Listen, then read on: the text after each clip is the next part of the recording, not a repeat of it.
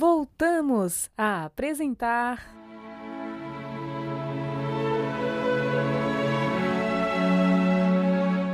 Lindos casos de Chico Xavier. Lorde, o cão de estimação que José e Chico Xavier possuíam era diferente de outros cães. Tinha dons mediúnicos. Quando as pessoas procuravam os irmãos Xavier, Lorde já sabia quais eram as pessoas que tinham boas ou más intenções, quais eram os curiosos e os aproveitadores. Quando o cão latia com insistência, as intenções não eram boas, mas quando balançava sua cauda sem latir, era bom sinal. Chico nos contou casos lindos sobre seu saudoso cão. Depois, tristemente, ele acrescentou: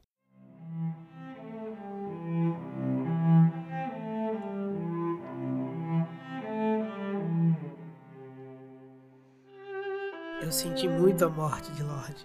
Ele me fez grande falta. Era meu inseparável companheiro de oração.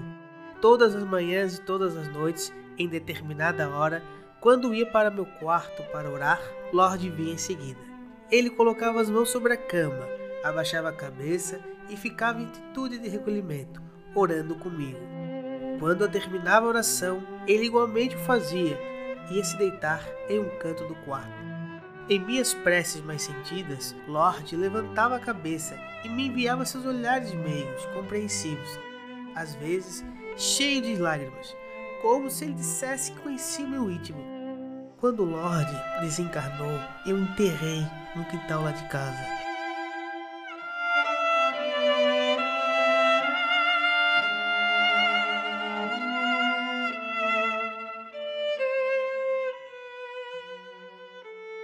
Lembramos ao Chico o sultão, inteligente cão do padre Germano, igualzinho ao Lorde. Falamos de um cão que possuímos e se chamava Sultão, em homenagem ao padre Germano. Chico prosseguiu, contando casos do Lorde, e nós contávamos casos de Sultão. E essas lembranças nos fazia ficar emocionados. Os animais também têm alma e valem pelos melhores amigos.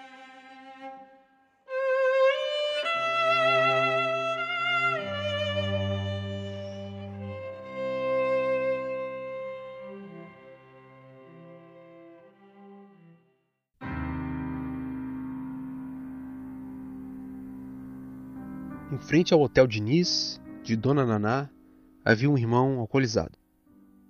Por ali, de manhã e na hora do almoço, passa o médium a caminho de seu serviço. E de longe, Chico notou que o rapaz estava num de seus piores dias. O irmão cantava e provocava as pessoas, apelidando todos que por ali passavam, com nomes irônicos. De leve e bem ao longe, Chico passou sem ser visto pelo irmão embriagado. Quando estava distante, Emmanuel delicadamente lhe disse: Chico, nosso amigo viu você passar e você se esconde dele? Está falando muito mal de você e admirado de seu gesto. Volte e retifique sua ação. Como vai, meu irmão? Me desculpe por não ter visto você. Foi distração. Eu já estava surpreso com essa sua ação, Chico. Que os outros façam pouco caso de mim, não me incomodo, mas você não. Então eu disse bem alto: Como o Chico está orgulhoso! E já nem se lembra dos pobres irmãos como eu. Pensa que estou embriagado? E foge de mim como se eu tivesse uma moléstia contagiosa. Não, meu caro, foi apenas distração. E desculpe. Pensava que era orgulho, Chico. Está desculpado. Vá com Deus. Que Deus o ajude e lhe dê um dia feliz pelo abraço consolador que você me deu. E Chico partiu. Mais uma vez ganhou uma lição e dava aos que observavam outra bem mais expressiva.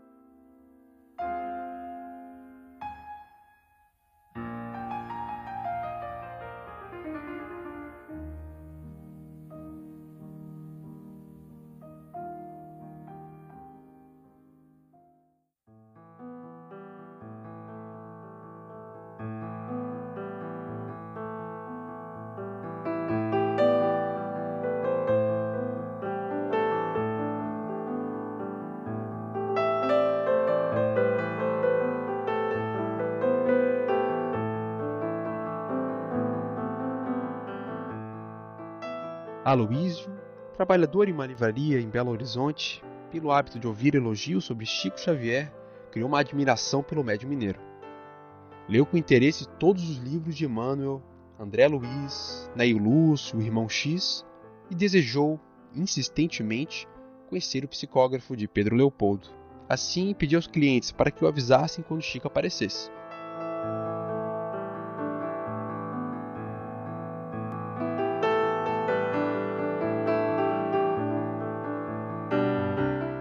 Tarde, quando Chico reiterava a alguém o pedido, Chico entrava na livraria. Todos os presentes, menos o Aloísio, se surpreendem e se alegraram. Abraçaram o médium, que indagam as novidades recebidas.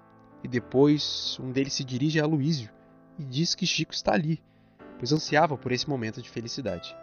Aloísio o examinava. Reparou em suas roupas simples e se decepcionou e correspondendo ao abraço do admirado médium, com ar de quem falava uma verdade e não era nem um tolo para acreditar em tamanho absurdo. Quem dera que você fosse o Chico. Quem dera. E Chico, compreendendo que Aloysio não pôde acreditar que fosse ele o Chico, pela maneira como se apresentava, respondeu ao irmão de maneira pura: É mesmo, quem me dera. E se despedindo, Partiu com simplicidade e bondade, deixando no ambiente uma lição, uma grande lição, que ia depois ser melhormente traduzida por todos e muito especialmente pelo Aloysio. Alguns membros da juventude espírita do Distrito Federal e de Belo Horizonte visitavam o Chico. Antes de começar a sessão do Luiz Gonzaga, palestravam animadamente sobre o assunto da doutrina e a tarefa destinada aos moços espíritas. Uma jovem inteligente, desejando orientação e estímulo, colocou o Chico a par das dificuldades encontradas para vencer o pessimismo de uns e a quietude e a incompreensão de muitos. Poucos queriam trabalho de grande sacrifício. Testemunhador do roteiro evangélico exigia dos jovens uma vida limpa, correta, vestida de abnegação e renúncia, mas desejavam colher sem semear. E Chico ouviu e considerou.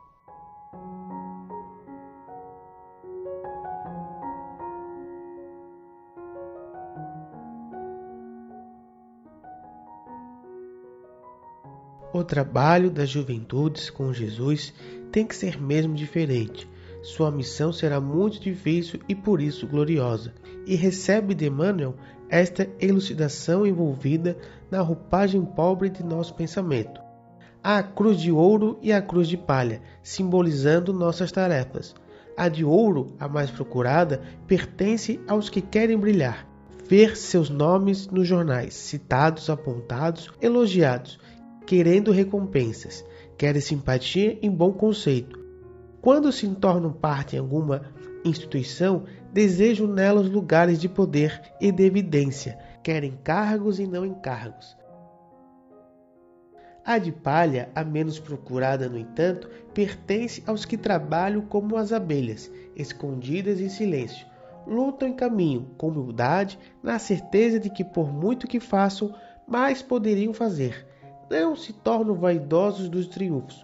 Antes se estimula e se defende coração em vigilância, sentindo a responsabilidade que assumiram como chamados por Jesus, a tarefa diferente. Entende a serventia das mãos e dos pés, dos olhos e da mente, do coração, enfim, colocando amor e humildade em seus atos, nos serviços que realizam. Por carregar a cruz de palha, toleram o vômito de um, o insulto de mais outro, a incompreensão de muitos testemunhando a caridade desconhecida, oferecendo com o sofrimento e a renúncia, com o silêncio e o bom exemplo, remédios salvadores aos companheiros que os adversam, os ferem e desconhecem a vitória da segunda milha.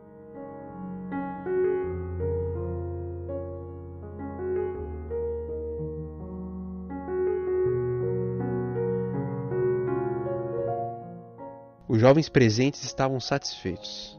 Seus olhos, órgãos musicais da alma, saía notas de gratidão, enfeitando o ambiente feliz que viviam. Demais não precisavam. Entenderam o trabalho que lhes cabia realizar nas terras do Brasil, coração do mundo e a pátria do Evangelho. Linda lição com vista também aos velhos, a todos que conseguem ouvir Jesus na hora em que poucos o ouvem.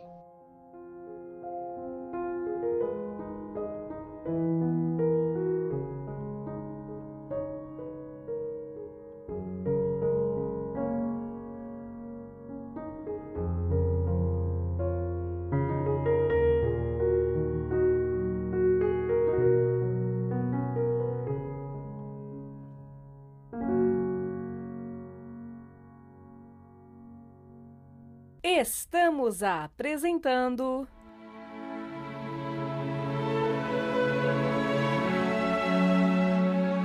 Lindos Casos de Chico Xavier.